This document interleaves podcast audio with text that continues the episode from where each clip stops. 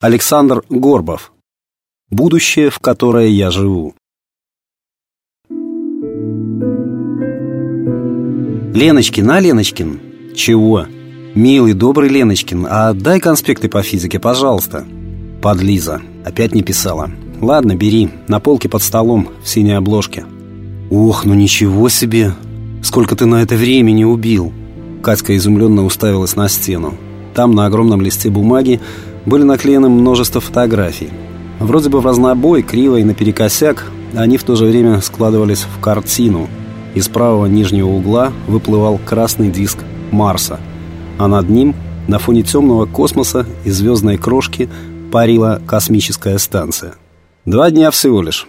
Сам Леночкин, балансируя на стремянке, наклеивал последние фотографии на самом верху. Красиво.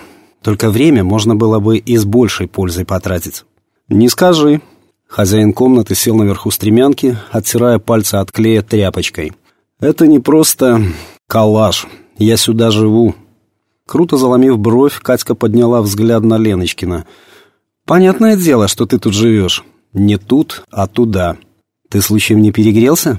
Катька попыталась пощупать лоб парня, но тот отбросил ее руку.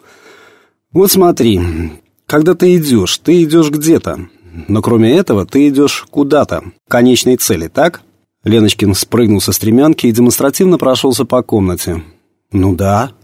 «С жизнью так же. Я живу здесь и сейчас, но при этом живу из прошлого в будущее». Леночкин обвел рукой картину на стене.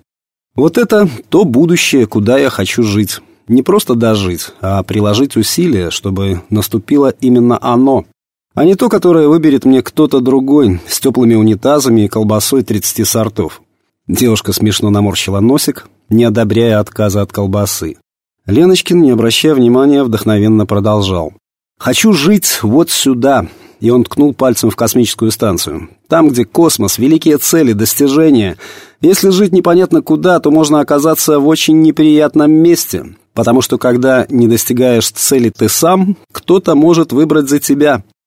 Заметив, что Катьке скучно слушать его рассуждения, Леночкин смутился. «Конспекты на полке, ты же за ними приходила».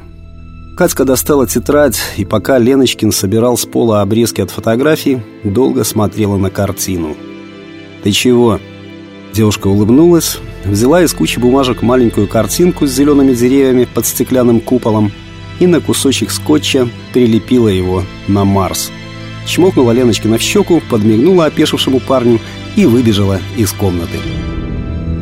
Текст читал Сергей Краснобород.